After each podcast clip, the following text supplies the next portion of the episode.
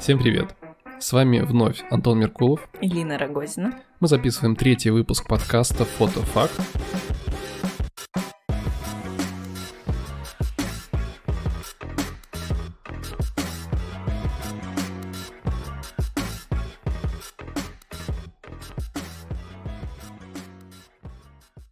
Сегодня у нас а, интересная тема, на которую мы попросили вас дать нам обратную связь.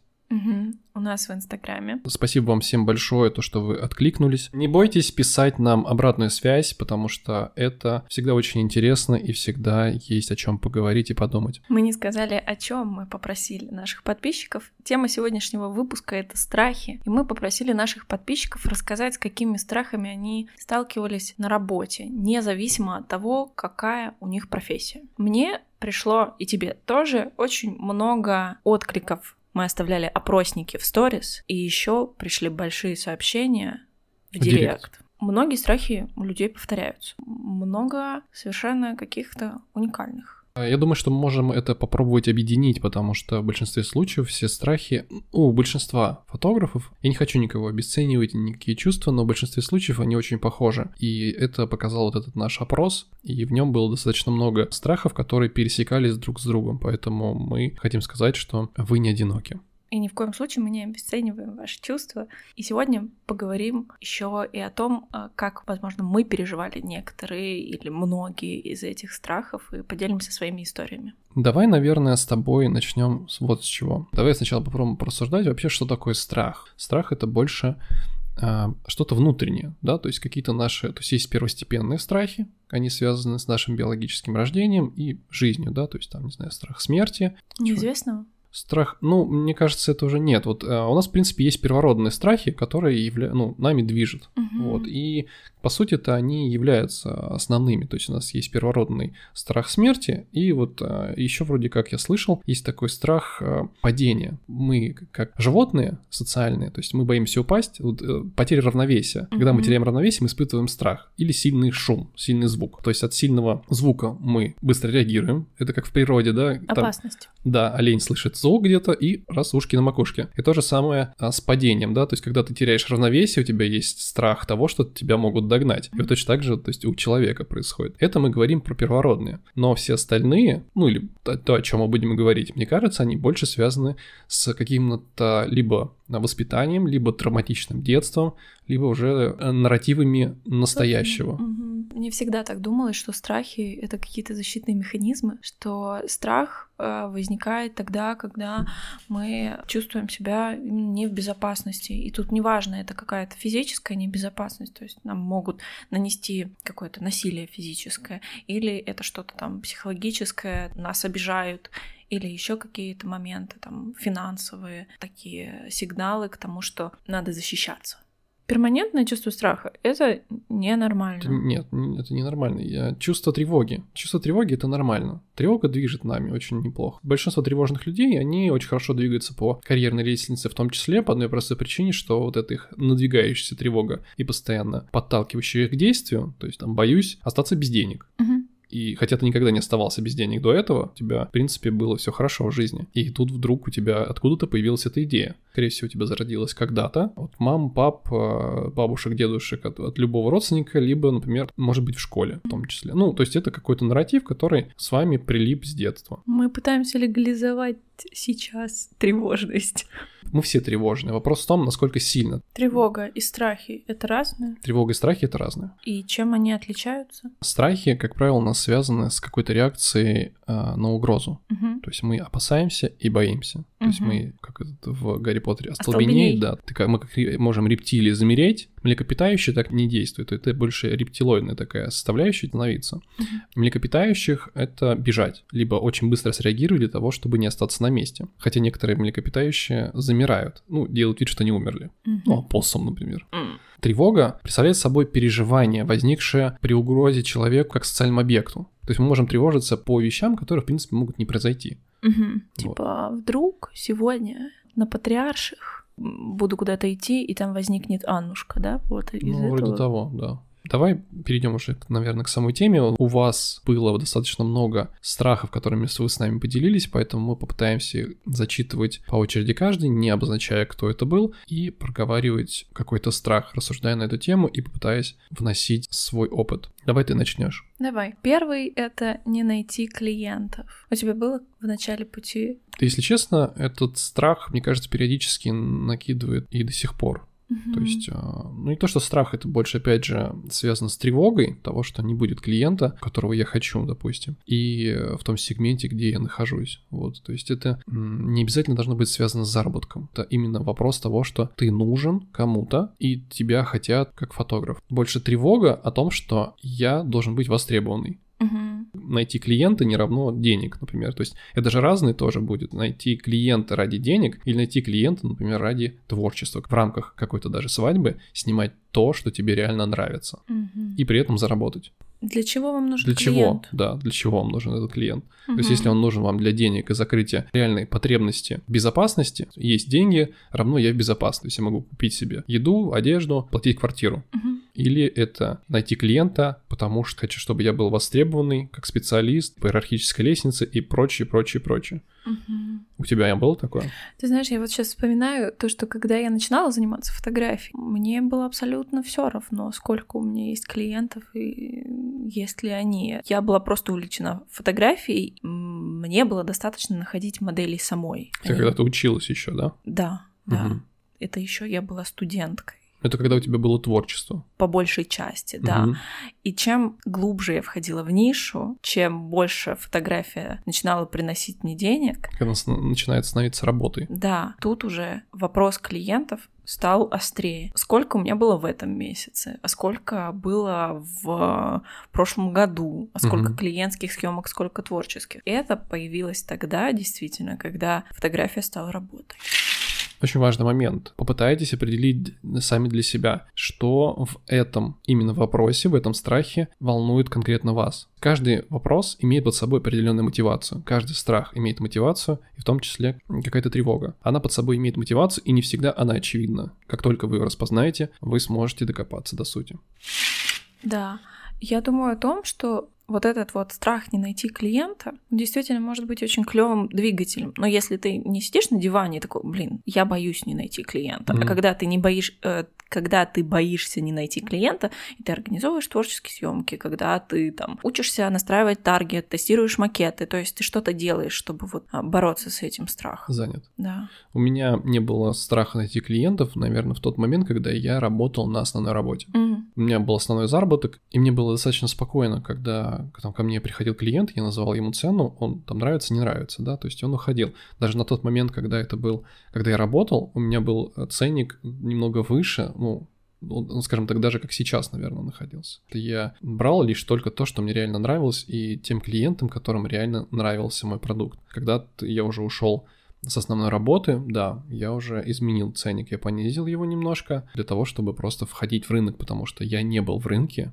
и с учетом того, что я изменил еще и город, у меня все было по новой. Это как раз вот можно перейти ко второму вопросу. А, Он звучит так. Очень хочу уволиться с работы, которая не нравится, но фото пока не приносит денег. Я никогда не работала на официальной работе, поэтому нет, я работала в фотошколе, но как бы эта Рядышком. работа была супер совместима с... Фотографии. Да, она не вызывала никаких сложностей, мне никогда... Да нет, мне хотелось оттуда уволиться, конечно, в итоге я это сделала, но это был легкий процесс, и он был само собой разумеющимся. А многие люди ходят на какую-то работу там, по профессии, или, может, не по профессии, и стабильный заработок, и там всякие льготы. Очень сложно, наверное, лишиться этого. Я этого не знаю, у меня этого никогда не было, поэтому я думаю, может быть, все-таки правильнее тебе было бы что-нибудь рассказать. А, Точно могу сказать, что как только вы увольняетесь с основной работы, вся ответственность перекладывается на вас. Пока вы работаете на кого-то, эта ответственность лежит на работодателя. На момент, когда я работал в- на заводе юристом, мне это приносило а, определенный доход, который был больше, чем я зарабатывал. Как только этот доход, ну то есть доход от фотографии я потихоньку старался вымещать. То есть это происходит бессознательно, идешь туда, куда тебе нравится. Вопрос только в том, разрешаешь ты себе это делать или нет. Я постоянно пытался находить время на съемки, на коммерческие съемки, брал БС, то есть я брал в любую дату, если мне приходила свадьба, неважно, когда это был понедельник или пятница или четверг, я просто приходил на работу, брал БС, хотя мне, конечно, грозили разными вещами, но я понимал, что мне это намного ближе, и мне это приносит удовольствие, вот что было важно. И если это тебе приносит удовольствие, и ты от этого получаешь кайф, я думаю, что этому важно уделять время. Как только я уволился с работы, конечно, весь спектр обязательств и ответственности лег на меня, потому что работодатель мне платил зарплату, я уходил в отпуск, получал какие-то, опять же, бонусы всякие разные на работе, mm-hmm. но это тебе не дает той воли и возможности зарабатывать намного больше, чем ты находишься внутри. Когда ты уходишь зарабатывать на фотографии, или там в творчестве в любом, нужно понимать для себя, а готов ли ты к этой ответственности. Когда я работала в фотошколе, приходило очень много учеников, и мы с ними продолжали общаться и после того, как они выпускались. И на момент обучения угу. ученики приходят и знакомятся, сначала рассказывают какую-то коротенькую историю о себе, почему они пришли в фотографии, чем они сейчас занимаются. Многие говорили о том, что хочется закончить со своей основной работой и заниматься тем, что нравится. Некоторые потом рассказывали уже после выпуска, как у них складывается история, за кем-то я следила в Инстаграме, и у всех очень по-разному все. Кто-то, не дождавшись того, что фотография стала приносить хороший доход, увольняются, чтобы так себя подстегнуть больше искать заказов, браться за какие-то проекты, за которые раньше бы они не взялись и это стимулировало их быстрее расти. Кто-то доводил а, все-таки доход от фотографии а, либо вровень со своей зарплатой угу. официально, либо чтобы он превышал, чтобы чувствовать себя в этом спокойно. А кто-то понимал, что а вообще-то моя работа, она, допустим, физически, эмоционально дается мне проще, чем фотография, и оставались на своей работе, а фотографию оставляли как хобби. В большинстве случаев люди, которые могут себе позволить уйти на работу, у них есть второй заработок. Неважно, это ну, когда у тебя есть какая-то подушка сформированная, mm-hmm. или тебе кто-то может помогать. То есть это могут быть родители, если ты еще там учишься или только переходишь из учебы в работу. Либо ты пытаешься уйти на другую должность, у тебя есть супруг, либо супруга, либо кто-то из близких, кто тебя может поддержать. Поддержать тебя именно в том плане, что не будет а, говорить тебе, что ты не сможешь, то есть должна быть поддержка. И когда у тебя есть эта поддержка, возможность того, что будет заработок, у тебя будет подушка, и ты не так сильно переживаешь, да, немножко придется побыть на хлебе с солью. Ситуации очень разные, и нужно только исходить из того, какая она была ну, у вас. Потому mm-hmm. что моя была в том, что мне нужно было именно психологически, во-первых, дойти до того, что мой диплом мне больше не нужен, я не хочу больше его использовать. А, это было важно для меня, и в этот момент я вытеснял, короче, фотографии работу mm-hmm. основную. Окей, поехали дальше? Да. А страх не заработать минимум на месяц. Это как раз тот самый страх базовый, который мы говорили в начале о том, что когда у тебя нет денег, тебе страшно то, что тебе нечего будет есть, нечего будет пить, нечем будет платить за ипотеку или квартиру. Угу. Но здесь очень важный момент. Если вы никогда не оставались без денег и никогда не голодали, это твоя внутренняя тревога, которая появилась когда-то. Она могла зародиться в детстве. Mm. И ты просто сейчас не идешь и боишься, переживаешь постоянно переживаешь за то, что вроде бы как не будет денег, но на самом деле деньги есть. Их даже может быть энное количество у тебя, просто вопрос в том, что даже доходя до какой-то суммы, которая может быть очень круглой, ты начинаешь переживать то, что если от нее откусить, ты начинаешь переживать за то, что тебе уже стало их меньше. Угу. Но деньги-то есть. Мне кажется, нам вообще нужно сделать отдельный выпуск про деньги. Я думаю, да. Ты что-нибудь хочешь сказать на тему? А, мне хочется сказать единственное, что я с чем-то похожим сталкивалась, но у меня действительно уже был минимум угу. каких-то средств, но я думала, что сверх минимума должно быть. Тогда я буду чувствовать себя безопаснее. Угу. Сверх минимума наступал, ты себя опять чувствуешь небезопасно. Да, да, потому что там что-то потратилось из-за этого. Угу. Все время должна быть деньга. Всегда должна быть эта копилка набита деньгами. Да, да, да, да, да. А еще лучше, еще рядышком должна стоять кубышка. И вопрос в том, что вот эта кубышка, она будет нескончаемая. То есть вот вопрос в том, очень забавный, вот эта, эта штука очень клевая. Как только у вас появляются деньги, ну, в большем количестве, они появляются, ты начинаешь испытывать дополнительный страх. А куда их девать? Не знакома. Да, и ты такой, э, ну, вопрос в том, что да, мы все знаем, куда можно деть деньги, их можно потратить, но когда ты работаешь на фрилансе, тебе нужно эти деньги уметь копить, уметь собирать, угу. уметь инвестировать, и ты не можешь их просто пойти бездумно потратить на что-то. Как, не знаю, хочу там купить машину и слить все деньги, и в итоге ты остаешься в нуле. Ну, к примеру. Так тоже нельзя. Это пошаговая стратегия на очень длительное время. Еще один страх, самый банальный, как вы написали, что не получится быть профессионалом. Что ты по этому поводу думаешь? Я думаю, что это не банальный страх, угу. а это что это немножечко обесценивание самого себя. Это а... может быть связано как-то с а, ощущением того, что ты можешь остаться посредственностью? Кстати, у нас такой тоже где-то пунктик да, есть. Да, я просто хочу, как раз его сюда подтянул. Mm. А, ну, это уже про амбиции, про внутренний потенциал, про желание расти. Тут очень важный момент, а кто вас оценивает? Скорее всего, ты же сам себя и оцениваешь. Откуда эти мысли берутся? Ты сам себя оцениваешь, но как ты будешь определять, профессионал ты или нет? Где эта структура, в которой будут таблички с баллами. Сколько тебе нужно баллов для того, чтобы ты чувствовал себя профессионалом или непрофессионалом? Это какой-то внутренний критик, который у него есть база насмотренности, он следит э, за какими-то фотографами, на которых он подписан, под, подписан или за каким-нибудь топом. Хочет Список. такой же жизни.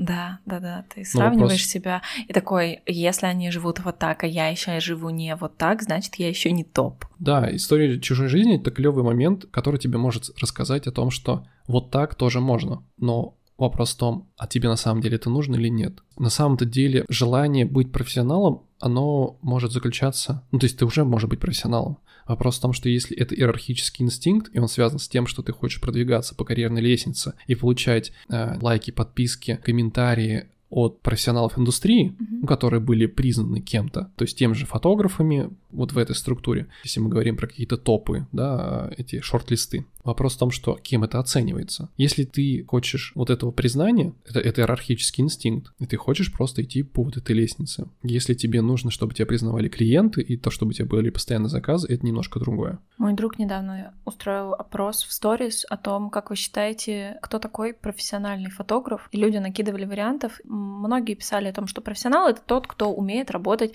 с разной техникой, с любым видом освещения, кто освоил э, все там программы программы для обработки. Тот, у кого очень много клиентов, он зарабатывает очень много денег. И были какие-то варианты более узкие. Профессионал это тот, кто очень хорош в своей нише. Там, условно, mm-hmm. он снимает fashion, и он делает это по-настоящему хорошо, он в этом разбирается. Он может не уметь снимать свадьбы, но он профессионал вот в своей нише. Профессионал имеет стабильный доход, ну, то есть или там... Угу. Это тоже ближе, мне кажется.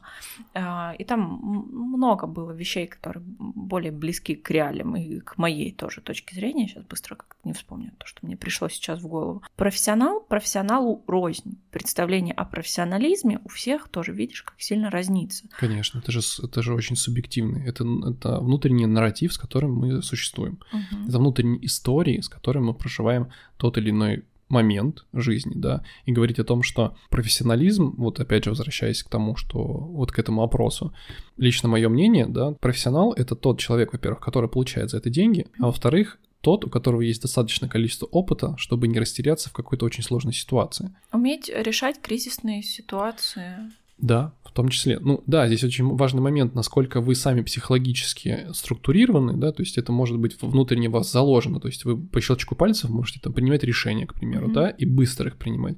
Кто-то может это делать медленнее. Вопрос в том, что как только у тебя есть этот опыт, багаж знаний, поднимаешь постоянно из-за этого ценник, к примеру, то есть это не только касается там того, что у вас будут классные фотографии, это и огромный опыт работы с людьми, работы с клиентом, как ты с ними коммуницируешь и взаимодействуешь. Мне кажется, это огромный комплекс, но по факту, то есть если мы говорим про фотографа, это просто человек, который зарабатывает на фотографии. Поэтому, скорее всего, вы уже профессионал. Я тоже так думаю. Вы уже профессионал в своем деле. Э, вопрос только в том, что не нужно пытаться гнаться за какими-то чужими историями о том, что кто такой профессионал. Потому что мы не знаем, что у него было. То есть это то личное внутреннее ощущение того, что вот это профессионал или это нет. То есть вы можете смотреть на какого-то фотографа и понимать, вот это профессионал. Но почему-то себя, например, в, это, в эти ряды не зачислять, хотя вы делаете ровно то же самое. Следующий пункт. Поднять цены на услуги. Почему а, страшно сделать вот этот переход? Вот сегодня я стоила 5 тысяч, а хочу стоить 6 тысяч за mm-hmm. часовую съемку. Почему так страшно вот переступить всего лишь одну тысячу рублей? Хорошо, кстати, Хорошо, что это говорилось касаемо тысячи mm-hmm. рублей. Но психологически из-за из рынка мы ощущаем, что вроде как а, в рынке есть специалисты, которыми а, вроде бы как, опять же, похожи на нас, да, или мы похожи на них, и мы таким образом обесцениваем себя, хотя на самом деле вы как личность, как индивидуальность, как профессионал, вы совершенно другой.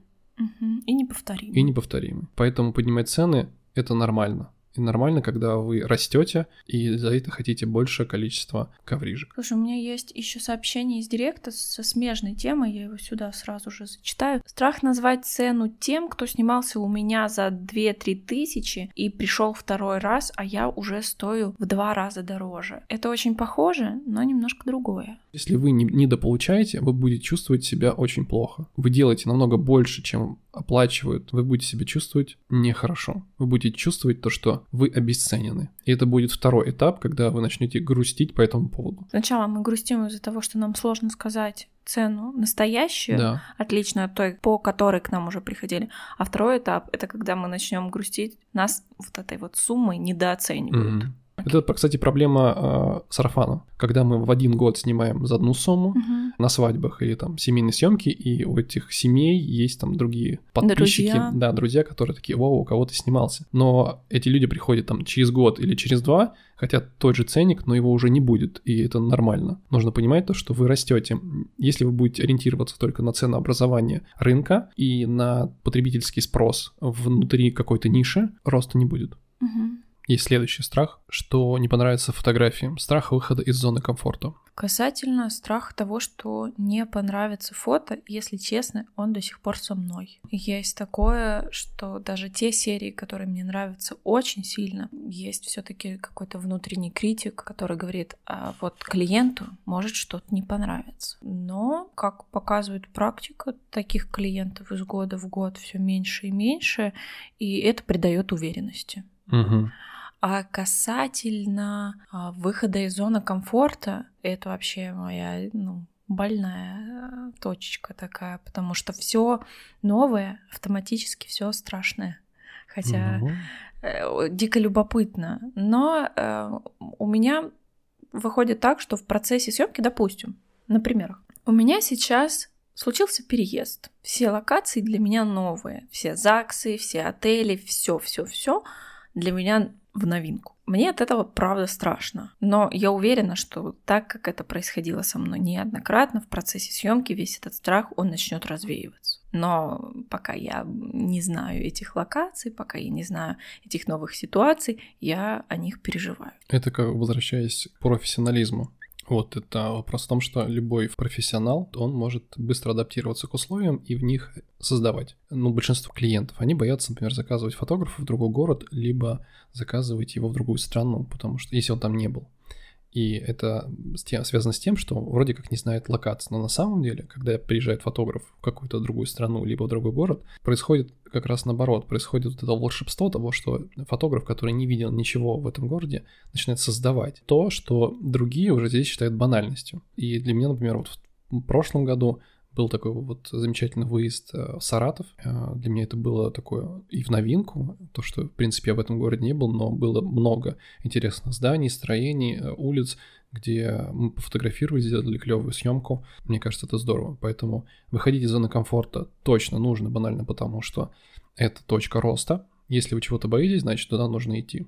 Ну, угу. это не связано с какой-то темной комнатой или подвалом как в, в разных хоррорах, да, то есть это, вот этого делать не нужно, но если мы говорим про какой-то разумный страх того, что вы хотите что-то сделать, вы хотите изменить свою жизнь, туда нужно идти. Страх, что клиентам не понравятся твои фотографии. Что самое худшее может произойти? Ну, не понравится фотография. Ну, переделаешь. Переделаешь или вернешь деньги. Угу. То есть, ну, на твою жизнь вряд ли это как-то очень сильно повлияет. Но это будет уже опыт, и ты дальше, ну, там, допустим, задашь какие-то дополнительные вопросы клиентам для того, чтобы вот не возникла новая такая ситуация. Да, все, все верно. Мне кажется, это в том числе связано с тем, что когда к тебе приходит не твой клиент, когда у человека могут быть завышенные ожидания, либо свои ожидания, но он не может их нормально сформулировать специалисту, в итоге получается конфликт. Например, сейчас, как я, как видеограф, в этом направлении появляются новые задачи, новые проблемки, которые мне нужно тоже будет определять и решать. А, опять же, общение с клиентом, оно немножко меняется, потому что мне меняется структура того, что я должен отдавать, структура того, как я должен снимать. И вот это все приходится тоже по новой проговаривать, но это здорово на самом деле, потому что ты так начинаешь обучаться, хотя тоже периодически такое страшно. Ну, не могу сказать, что это прям страх, но он такой больше страшок того, что такое, так, а что мне точно нужно сказать? Поэтому идти в новое точно нужно это является вашим ростом. Я прочитал очень клевую э, фразу, я не могу ее точно сейчас сформулировать, она из книги про, э, из, из биографии Уилла Смита. В общем, звучит она приблизительно так. Если вы хотите подраться с Мухаммедом Али и при этом при всем не занимаетесь тренировками, плохо питаетесь, плохо спите, и вышли с ним на бой, и он вас положил за первые там 5 секунд, нокаутировал, это будет один исход, который зависел от вас. Второй исход, когда вы тренировались, вы знаете, с кем вы пойдете драться, вы идете с самым лучшим бойцом в мире, вы тренируетесь постоянно, вы хорошо питаетесь, вы хорошо спите, то есть вы соблюдаете все тренировки. И он вас кладет условно в те же там 5-10 секунд. Вопрос только в том, что в первом случае вы ничего не сделали, а во втором вы постарались. И между этими большая пропасть, потому что в первом случае вы никогда не узнаете, а что было бы, если бы вы постарались. Я знаю похожую фразу только из пацанских пабликов. Э, лучше попробовать и не получится, чем э, не попробовать и думать об этом всю свою жизнь. Страх общественного мнения. Что ты по этому поводу можешь сама сказать? Общественное мнение для меня, оно вообще многогранно. Общественное мнение — это и мнение твоей семьи, твоих самых близких mm-hmm. людей, это и мнение аудитории, которую ты формируешь там у себя в социальных сетях, и какие-то там социальные группы, в которых ты состоишь, там твои сотрудники, там коллеги на работе, может быть, ты на какой-нибудь спорт ходишь, там с кем-то общаешься. То есть это самые а, разные пласты социума, в котором ты варишься. Все эти люди могут реагировать по-разному и давать тебе разное. А, страх общественного мнения, если мы говорим про конкретно работу, потому mm-hmm. что мы все-таки больше в, в мире фотографий. Да. И, во-первых, нужно себе четко отдавать отчет в том, кто вам это говорит. Если вам это говорит просто человек с улицы, либо человек, который не находится в индустрии совершенно, просто профан в этой области, но почему-то он рассуждает на эту тему, его слушать точно не нужно. Угу. Не нужно подкармливать троллей. Как бы не был э, его посыл аргументирован. Да, нужно четко для себя понимать, если вы, конечно, реагируете на подобные выходки, это вопрос, опять же, внутренний ваш. Если вы на это среагировали, значит, у вас есть внутренний триггер. Страх общественного мнения, если мы говорим про фотографию, его преодоление сталкиваться с этим общественным мнением. Но нужно, опять же, для себя разделять, почему я его боюсь, какого мнения я боюсь, что мне от этого будет или не будет. То есть можно бояться, например, как ты сказала, страх семьи, да? да, то есть то, что тебя семья не поддержит, осудит, обесценит. И вот это все очень страшно. Вопрос в том, насколько вы сильно э, относитесь к этому мнению. Если это не профессионал своего дела, и они обесценивают вас по одной простой причине, что хотят вам вроде бы как безопасности, лучшей жизни, и хотят вам то, чтобы вы находились в зоне комфорта, ну, по их мнению, потому что любой совет, который мы даем, мы даем его лишь от себя. Причинить добро. Слушай, давай как-то на примерах. У тебя были случаи, когда ты переживал из-за общественного мнения?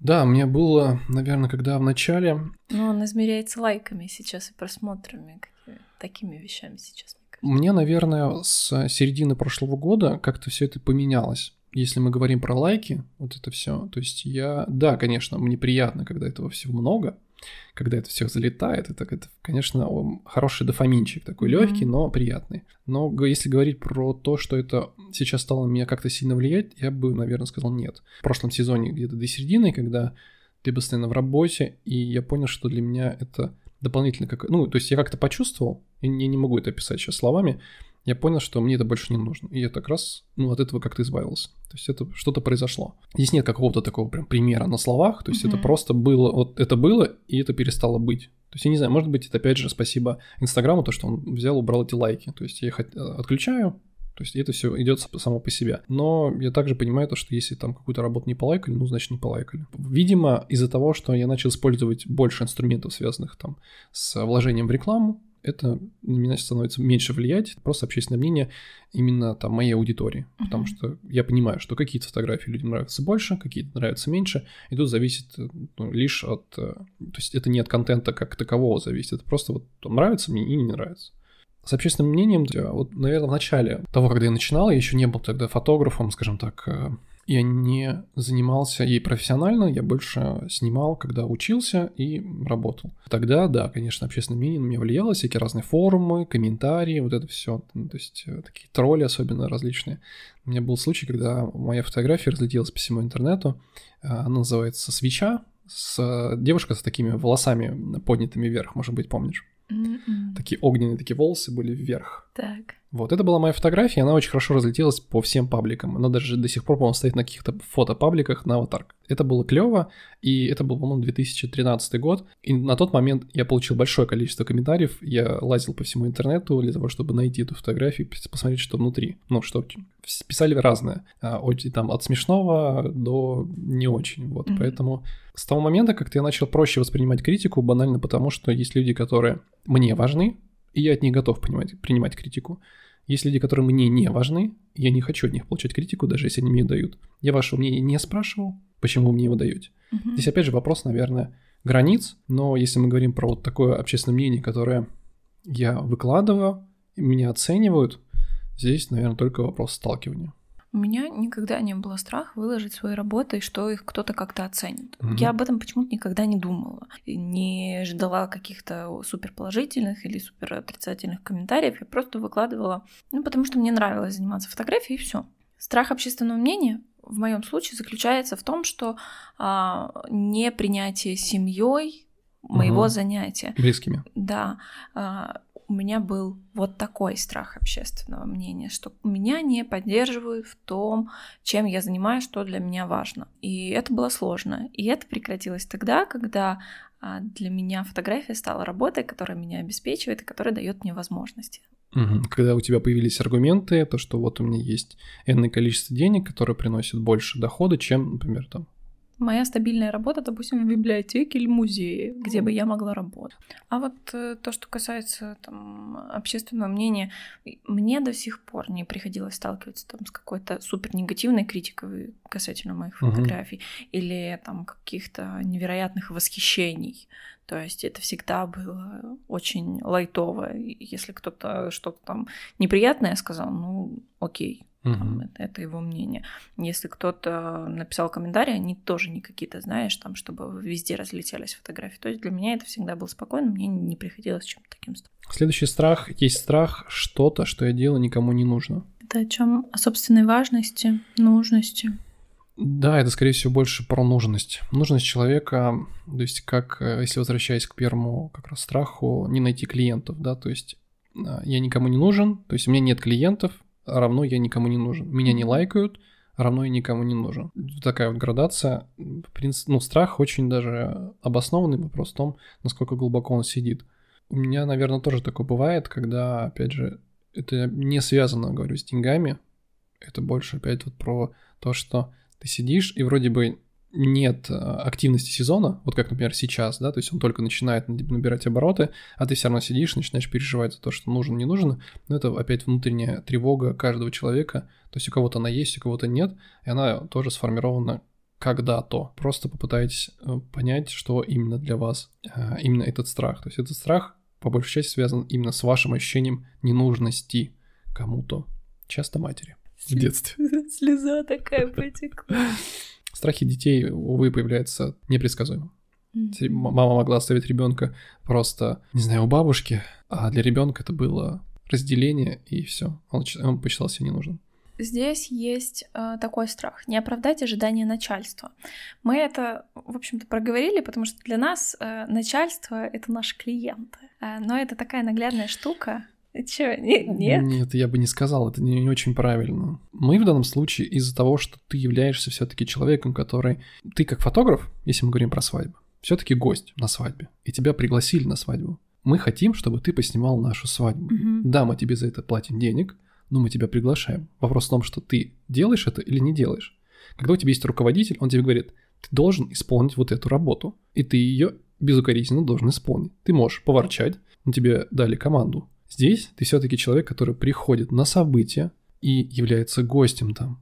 Мгм. Это не, не равно, совершенно не равно. Ты, во-первых, творец, ты создаешь что-то, да, ты создаешь хорошо, но ты при этом при всем находишься в условиях, где ты являешься сам себе, ну, и начальником, и руководителем, и, и подчиненным. А потом вопрос в том, что к тебе приходит кто-то и говорит, я хочу, чтобы ты мне сделал работу. Да, это будет договор, это будут сроки, условия, но вопрос в том, что как бы на свадьбе на самой ты творец. Потом уже после свадьбы тебе просто это нужно дать в условиях договоренности. Мгм. Ну, я, в общем-то, к чему это сказала? К тому, что я с тобой согласна. э, Вообще, Если мы пожалуйста. говорим про не оправдать ожидания, Это очень похоже с не оправдать ожидания начальства, очень похоже с не оправдать ожидания а, клиента. да, Я согласен. это вела к тому, что неважно, чем вы занимаетесь, вы можете не быть фотографом или быть фотографом не на 100%, Мгм. то есть это не основная ваша деятельность. Но вы можете соотносить те вещи, которые мы говорим, со своей практикой, со своими страхами. Это тоже нужно, кстати, это интересная тема, понять, почему мы боимся не оправдать эти ожидания. Что будет, если мы их не оправдаем? Непринятие, да, то есть нас отвергнут. И страх того, что а что делать после этого? Ну, условно, там, Мгм. моему заказчику не понравились фотографии. Дальше мне нужно решать эту конфликтную ситуацию. Мне нужно э, вести неприятную для себя беседу, Мгм. доказывать то, что э, я хорошо выполнил свои услуги, либо объясняться или договариваться, какие правки ты, ты готов э, внести в свою работу, и какие возможно внести. То есть это уже неприятный диалог. Его придется переживать. Мгм. Потом придется по второму кругу переделывать работу. Это еще трудозатратная, энергозатратная и вообще эмоционально выгорательная история. Куча неприятных а, последствий, которые возможны, они, конечно, ам, нагнетают, ты начинаешь себя накручивать. А вот что будет, если... а, Очень переживаю, что клиенту не понравится фотографии. Мы переживаем не столько из-за того, что не понравится наша фотография, сколько из-за последствий, которые нам при- придется потом а, разгребать. Ну, как мне кажется. Но многим реально страшно не только сами последствия, а факт того, что их не приняли вот в плане того, что вот они дали, Мгм. а это не нравится. Синдром самозванца. Мы что-то об этом уже немножко сказали. Синдром. Синдром самозванца возникает у людей, которые уже что-то точно умеют. И не признают этого. Да. А, Поэтому, скорее всего... Можно вернуться к вопросу о профессионализме Да. м, и сказать, что вы себя можете не считать профессионалом, банально то, что вы не признаете свои заслуги такими. Но это опять же вопрос, либо вы самозванец, либо все-таки вы себя обесцениваете или недооцениваете. А, Страх не заработать, потратить деньги на технику, даже не окупив ее. Знаешь, на что мне это похоже? На то, что вот ты поверил в себя, в то, что ты можешь заниматься фотографией профессионально, то, что она может приносить тебе деньги, ты в нее вложился, а потом разуверился в себе. Это Есть определенная иллюзия, купив очень дорогую технику, есть ты такое, станешь, да. ты станешь очень крутым профессионалом, фотографом. У меня так было, когда я купил себе первую камеру. Это был 550D Canon. И я такой, сейчас я буду делать деньги. Но вопрос в том, что как только я начал сталкиваться с а, реальной ситуацией, связанной в рынке, с фотографией, я понял, что мне нужно очень много всего изучить. И вопрос в том, что как только чем я больше учил, тем я больше понимал, что все сложнее и сложнее Мгм. из-за того, что как бы у меня есть техника. Я, кстати, долго достаточно проснимал на 550-ку, я даже снимал на нее свадеб очень много, но вопрос в том, что именно столкновение с реальностью, с пониманием того, что оказывается фотография это достаточно сложный процесс, и он не связан с тем, что я просто себе купил дорогую технику, но страх, я очень его понимаю, особенно в условиях нынешнего рынка, когда техника стоит не самых маленьких денег. Вы покупаете себе профессиональную технику, вопрос зачем? Вы профессиональную технику можете купить в одном случае, если ваш заработок там за 2-3 месяца, допустим, может перекрыть, а лучше за месяц, если он может закрыть ваш вот этот кейс, связанный с покупкой. Но больше трех месяцев, например, я бы, наверное, не рекомендовал. Ну, это схоже с ситуацией с увольнением с работы, да? Эм, обеспечь себя подушкой безопасности и после увольняйся. Так ты будешь чувствовать себя комфортнее. Точно так же и с, наверное, техникой. Если ты понимаешь, что ты достаточно зарабатываешь и что новая техника — это способ заработать еще больше, Мгм.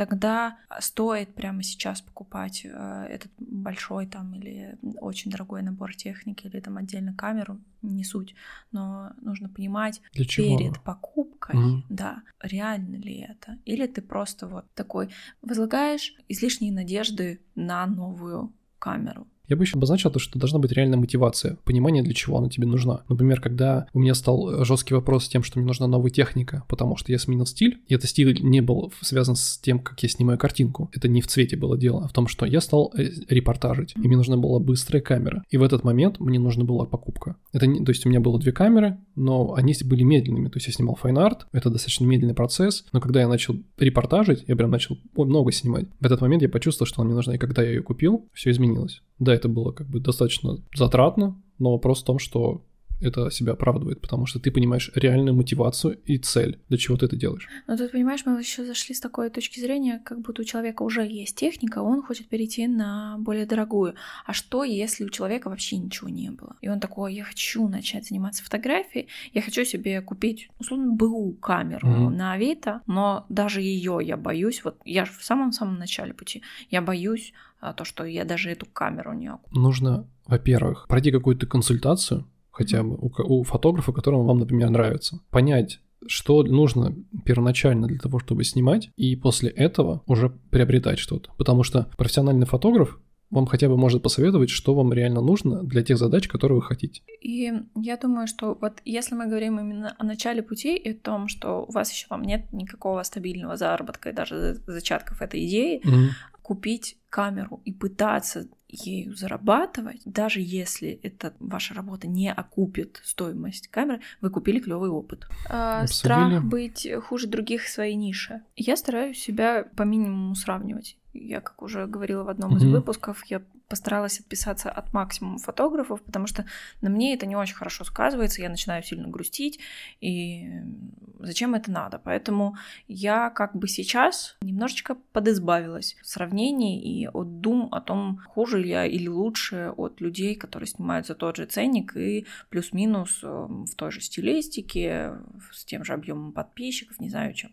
Для кого какие измерения сейчас актуальны. Поэтому для меня рецепт простой. Меньше смотреть за кем-то, кто плюс-минус похож на меня. Смотреть за кем-то, кто гораздо-гораздо-гораздо сильнее меня. Мгм. И это мне помогает. А, Могу порекомендовать вот что касаемо насмотренности. У фотографов реально достаточно много насмотренности, потому что она постоянно в ленте, ты подписан на фотографов таких же, как ты, или там вы дружите и прочее. В свое время, когда я начинал, я перез- вообще не подписывался на фотографов, которые были в моем сегменте, либо они были в моем рынке. То есть я локальный рынок максимально изолировал от себя, потому что он мне был, во-первых, неинтересен, во-вторых, мне реально нравились работы европейских, американских фотографов. Э, У меня не было иерархического инстинкта сравнивать себя с ними и говорить то, что вот он круче меня. Я просто за ним смотрел и думал, блин, как это вы круто делаете. Когда вы находитесь внутри рынка, вы волей-неволей будете себя сравнивать, если вы хотите вот этой иерархической игры. Потому что кто-то круче, кто-то не круче, у кого-то длиннее, у кого-то меньше, у кого-то уже. Происходит вот этот неудобный момент, ты себя ощущаешь хуже. Аудит рынка — это полезная штука,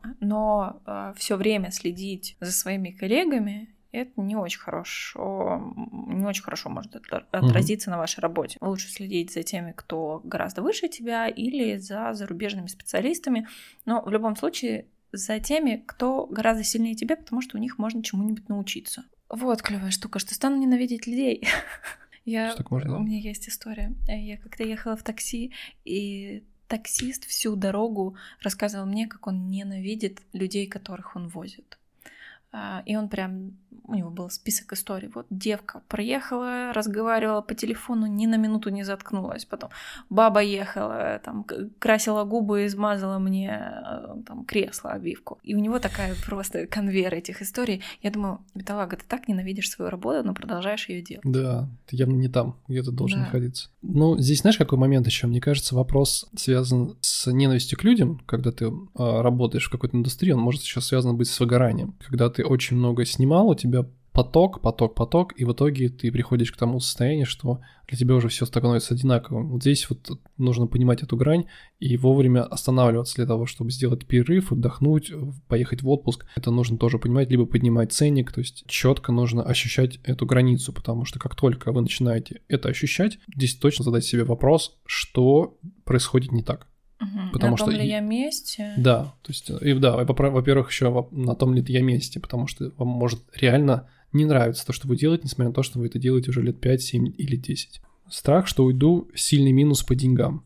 Опять же, возвращаясь к вопросу про цены и умение контролировать свой поток, когда ты находишься на фрилансе. Ну, ты Да. предприниматель в любом случае, тебе нужно уметь контролировать как поток, вести бухгалтерию, понимать, сколько ты зарабатываешь, сколько ты тратишь, понимать, э, куда они у тебя утекают. Если ты хочешь потратить сейчас очень много денег, но вопрос Безопасно ли это? Мне кажется, ну, по моим наблюдениям, по, по преподавательским и по э, общению с коллегами, у фотографов достаточно все слабенько с финансовой грамотностью. Но я думаю, все это надо отпустить для следующего или ну, для ближайшего выпуска про деньги, потому Давай. что тут много-много чего можно говорить.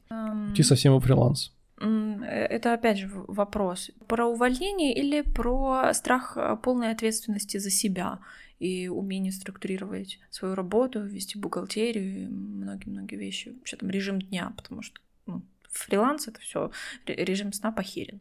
Вопрос в том, что когда вы уходите в фриланс, скорее всего, у вас все ваше пространство и все ваше время будет занято работой. У вас нет такого, что вы можете делать себе выходные или не выходные. Да, многие ошибочно считают, то, что фриланс это спокойное времяпрепровождение, делание себе выходных в любое время. На самом деле, скорее всего, у вас нет выходных в принципе. Мне вчера какая-то юмореска попалась по этому поводу. Там была песня про фриланс и о том, что в стихах не изложу, конечно, но там суть была такая. Девочка говорит о том, что а, я уходила во фриланс, чтобы делать себе выходные, когда я захочу, но теперь я не вижу ничего, кроме работы. Чисто my life.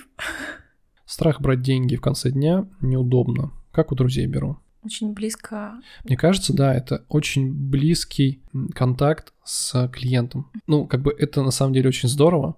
Это говорит о том, что вы максимально включены во весь процесс, весь процесс. Вот у меня точно такая же штука есть. Вот, но в какой-то момент я понял, что моя работа — это то, что, во-первых, чем я зарабатываю, и то, что ценно. И за это не брать как бы деньги, ну... Против себя, да. щас Это труд, и труд должен оплачиваться. ты как творец создаешь ценность. И вопрос в том, что когда мы погружаемся в людей очень сильно, вот э, возникает вот эта такая дружеская нотка, но важно понимать то, что все-таки Это работа. Это работа. Да, то есть э, вот сейчас, во время свадьбы, мы друзья. Время до и время после, да. Здорово, если мы после самой свадьбы, и мы начали дружить. Это круто. Мгм. У меня тоже такое есть, когда я дружу со своими клиентами. Это здорово, на самом деле. Но брать деньги — это все таки про самоценность. Э, Страх не попасть в ожидание клиента, так как э, достаточно разные по стилю фотографий в профиле. Боюсь, что от меня могут ожидать другой обработки стиля и ракурса. Вот ты мне и скажи. Э, ну, потому что у меня совсем недавно был еще совсем другой стиль. Сейчас обработка кардинально отличается. Поначалу почему-то я терялась и забывала спрашивать э, у своих клиентов, а чего они от меня хотят. И в 99,9% случаев они хотели старую обработку, такую химозную, яркую, контрастную. А я Именно уже... на свадьбах или на портретах? Нет, ну, да, портрет или love story. Ага. А я уже так не вижу. Я не Мгм. вижу так ни свадьбы, ни портреты, ни лавстори. Для меня это теперь уже ну, усилия, чтобы сделать э, Прошло. такие картинки, да. А, Тогда у меня было такое настроение, ресурс на это, ну, в общем, все благоволило к э, той фотографии. Сейчас это сложно. Что мне помогает? Элементарно задать вопросы. Пришлите мне, пожалуйста, парочку фотографий, которые вам нравятся из моего портфолио. И люди присылают те картинки, которые им нравятся, и я понимаю, какую обработку, какую плюс-минус ретушь, там, какое позирование им близко из того, что у меня вот есть из моих работ. Как вариант взять, задать вопросы, выйти на контакт и понять, что на самом деле хочет клиент. Вот второй момент все-таки может быть связан с э, внутренним ожиданием ненужности. М. Возвращаясь опять же к одному из вопросов, когда мы говорили выше. Вот, это связано с тем, что я могу быть ненужным, когда буду выдавать какой-то другой цвет, обработку, ретушь и прочее. Но на самом деле, ну, поменяется что-то, просто клиент изменится. То есть нужно быть к этому готовым, вот и все. Начинаем думать о том, что вот у нас есть определенное количество людей в Инстаграме, и вот только им нужен то, что мы делаем. Мгм. Есть большое количество людей в мире, в том числе, не говоря уже о России, которым нужен, нужна фотография. Так вы можете изменить стиль и нравиться другим. Да. Почему этого не сделать? Это опять же вопрос столкновения с реальностью. Нужно учиться. Ну, то есть нужно додавать новое портфолио, его пересоздавать, нужно выходить на новый рынок. Все-все-все-все новое. То есть mm-hmm. это просто страх столкновения с реальностью, страх столкновения с новым. Ну тут видишь, э, э, человек говорит то, что у меня а, портфолио состоит из разных стилистик. Это мне близко, я хочу снимать uh-huh. по-разному, а, и я не совсем понимаю, э, за какой из этих стилистик человек приходит. Мне кажется, тут вот элементарно просто какой-то бриф э, mm. из вопросов. Чисто задать. вопросы, мне кажется, да. только вопросы. Вот да. либо, ну, если вам нравится снимать именно в таких, ну, в разнице, да, в стилях, вот, мне кажется, либо разделение, опять же, аккаунтов, но это мы, мы знаем то, что, штука, да, мы да. знаем то, что в наших реалиях это уже не работает, поэтому лучше всего это делать в одном и спрашивать. А бояться менять стиль, если вот сейчас у вас там происходит какой-то переход, абсолютно не надо, вы абсолютно точно найдете своего клиента, потому что на любой Есть товар спрос? Э, всегда найдется свой купец. А. Страшно публично себя хвалить, когда показываю кейсы в сторис. Даже если знаю, что я молодец, ведь всегда есть кто-нибудь, кто будет лучше. Ну, что-то такое мы уже обсуждали, я даже не знаю. Мне а. нравится вот эта часть про то, что страшно публично хвалить себя. У нас же вообще в нашей э, постсоветской реальности все должны быть э, скромные. Угу. Вообще не принято у нас говорить о себе хорошо. Эго это плохо. Да, вообще это стыдно. Да, это порицаемо в нашей но я считаю, что это, как ты однажды сказала, это совоковость. Банально фотографы не умеют себя продавать. Угу. И это связано лишь только с этим. То есть мы почему-то считаем, что мы только должны делать картинки, за это нас должны покупать. Ну, нифига подобного. Любой продукт нуждается в рекламе. Все, что вы видите на полках, всегда рекламировалось в магазинах, я имею в виду, да и везде. Все, что есть, все, что продается, имеет под собой рекламу. Она либо была раньше, и сейчас это просто какой-то огромный бренд, который имеет имя, и который на слуху всегда и везде, потому что это уже как религия, назовем так.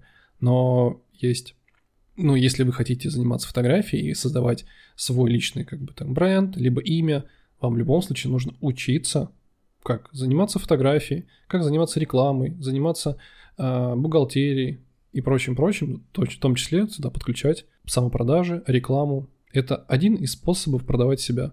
Как люди узнают, что вы хороший специалист, если вы об этом не расскажете? Никак. Никак. Поэтому говорить о себе хорошо — это не стыдно и не неловко, это необходимо. В сегодняшних реалиях это нормально. Мы уже не в совке. Знаешь, какой страх мне всегда гложет зимой? Как пойдет новый сезон? Будет ли работа, будет ли ее много? Сравниваешь положение дел с прошлым годом. Если оно хуже, то уже все, депрессия. Что-то в этом дело не так потому что заказывают других, а не меня. Каждый год у каждого специалиста возникает один и тот же вопрос нужности клиенту. Если mm-hmm. у вас один способ заработка это только фотография, то, конечно, от этого, скажем, невротичного состояния никуда не деться. В любом случае будет прыгать внутри таракан в голове и бить в бубны и говорить то, что у нас нет клиента. Опять же, нужно понимать, а что в этом для вас на самом деле ну, нужно в этом вопросе. Это все-таки нужность людям, либо вам реально нужны деньги. Если у вас есть муж, дополнительный заработок, скорее всего, это вопрос не в деньгах. Это вопрос в том, что вы хотите быть нужным, вы хотите быть востребованным именно в плане того, что вы хотите развиться, как развиваться как фотограф, снимать более красивые свадьбы, Э, работать с клиентом, общаться с ними. Вот э, в этом страшно, то, что не будет таких людей, которые были вот в прошлом году, да, или, например, как сейчас, например, снимая, брать клиента, который выкупы в подъездах делают. Он же тебе тоже платит деньги. Вопрос уже не в деньгах в основном. Это уже какая-то репутационная штука того, что я постоянно хочу расти, постоянно хочу клиента, и этот клиент должен для меня быть ежегодный и новый, и должно что-то меняться. Потому что если это будет, опять же, вопрос, когда есть стабильность, и стабильность одного клиента за одну цену, и достаточно долгое время, мне кажется, здесь выгорание происходит очень быстро. Угу. И о каком росте здесь может идти речь? Это тоже такого своего рода стагнация, несмотря на то, что вроде бы все стабильно. А, в этом вопросе, мне кажется, очень много заложена планка роста, того, что а, есть задатки на рост, и хочется постоянно расти, расти, расти, и страшно то, что не будет этого роста. Привет, слушай, я помню, было окошко у вас про страхи фотографов, я тогда хотела ответить либо тебе, либо Антону, не помню, но что-то замоталась, не успела. А, тебе так голос запишу. Я не знаю, писал ли кто-то про такой страх, но вот у меня такой интересный страх а, в виде того, что я боюсь делать а, обработку какую-то другую, иную от а, ожиданий клиентов, скажем так. Если на творческих съемках я могу как-то поэкспериментировать, э, что-то где-то покрутить новые цвета выставить, вот, то именно на коммерческих заказах я делаю все одно и то же, что, особенно что касается свадеб. Что ты по этому поводу думаешь? То, что клиент приходит к тебе за тем, что видит у тебя в э, портфолио, и он э, ожидает предсказуемый результат. Но никто не исключал творчество. В каком плане? Я в свое время начал рассматривать свадьбу как творчество на свадьбе, отсняв какое-то количество материала, которое является, ну, все, ты его уже можешь отдать точно, можно начинать экспериментировать. В любой локации вы отсняли какой-то процесс, дополнительно у вас есть объем э, времени, например, который вы можете посвятить, например, на творчество, сделать, не знаю, размытые фотографии с выдержкой, со вспышкой, то есть просто поэкспериментировать. И вот это уже можно обработать как-то иначе. Мгм. Сделать на нее, наложить на нее ту обработку, которая хочется, и также отдать клиентам. Даже пусть она будет вне серии, Просто сказать, вот, ребята, у меня есть вот еще такой вариант. Постепенно просто захочется менять этот, этот стиль. Он постепенно будет изменяться. Нет ничего плохого в том, что он будет изменяться. Это хорошо, это точка роста. Наоборот, чем дольше мы останавливаемся в моменте здесь и сейчас, оставляя за собой вот это э, желание стабильного прироста клиента, когда у нас э, не меняется стиль, мы получаем просто огромную яму, с которой не можем вылезти, и она связана с тем, что я делаю не то, что мне нравится. Здесь оптимальный вариант это отвести на съемки время для своих экспериментов, э, выполнить тот объем работы, э, который ты отдашь клиенту, оставить время на себя, поэкспериментировать и что-то привнести в новое в свою фотографию и публиковать это новое уже к себе в портфолио, Да. чтобы подготавливать свою аудиторию к тому, что а дальше фотография будет вот такой. Да, у меня так было с моментом перехода на темный ключ. Мгм. То есть у меня было все все светленькое, и в какой-то момент я понял, что я больше так не хочу, и я постепенно начал снижать. У меня была пленочная фотография плюс цифровая фотография. Мгм. И я пленку снимал в том ключе, который у меня хотели ребята, но когда я начинал снимать на цифру, я начинал понижать экспозицию в обработке. То есть она мне перестала быть такой светлой, и она стала чуть-чуть темнее. Вот, ребятам все это нравилось, поэтому постепенно я начал вытеснять а, свою светлую обработку таким темным ключом. Ну, я люблю радикальные методы. Мне кажется, Сразу, да, да, пе- пе- хирургический путем, да? Переходы в обработке всегда очень резкие, их было уже не один и не два. А, Я подготавливаю аудиторию словесно через сторис. Я говорю, ребята, я теперь делаю по-новому. Очень много, очень часто это проговариваю, показываю сравнение, но чтобы люди как-то были к этому морально готовы, что дальше как прежде не будет. Я думаю, мы много сегодня наговорили. Мы сегодня реально много проговорили. И что? Это было хорошо, по-моему. Это был, мне кажется, очень объемный выпуск. Э, Да, возможно, мы что-то повторили, но в итоге, мне кажется, это получилось достаточно много объемно. Мы постарались раскрыть какие-то свои личные э, истории. Я думаю, что вам будет это, во-первых, полезно, нужно, и я знаю, как это нужно на самом деле творческим людям, как поддержка. Такие вот э, истории от э, других фотографов. Что, слушайте нас и наш подкаст. на Яндекс Музыке, Apple Podcast, Spotify и YouTube. Что надо сказать еще? У меня слова благодарности за вашу обратную связь. Все мы, э, большую часть мы публикуем у себя в сторис и выкладываем это. Очень спасибо, очень спасибо вам. Очень спасибо. Нам очень важно то, что вы...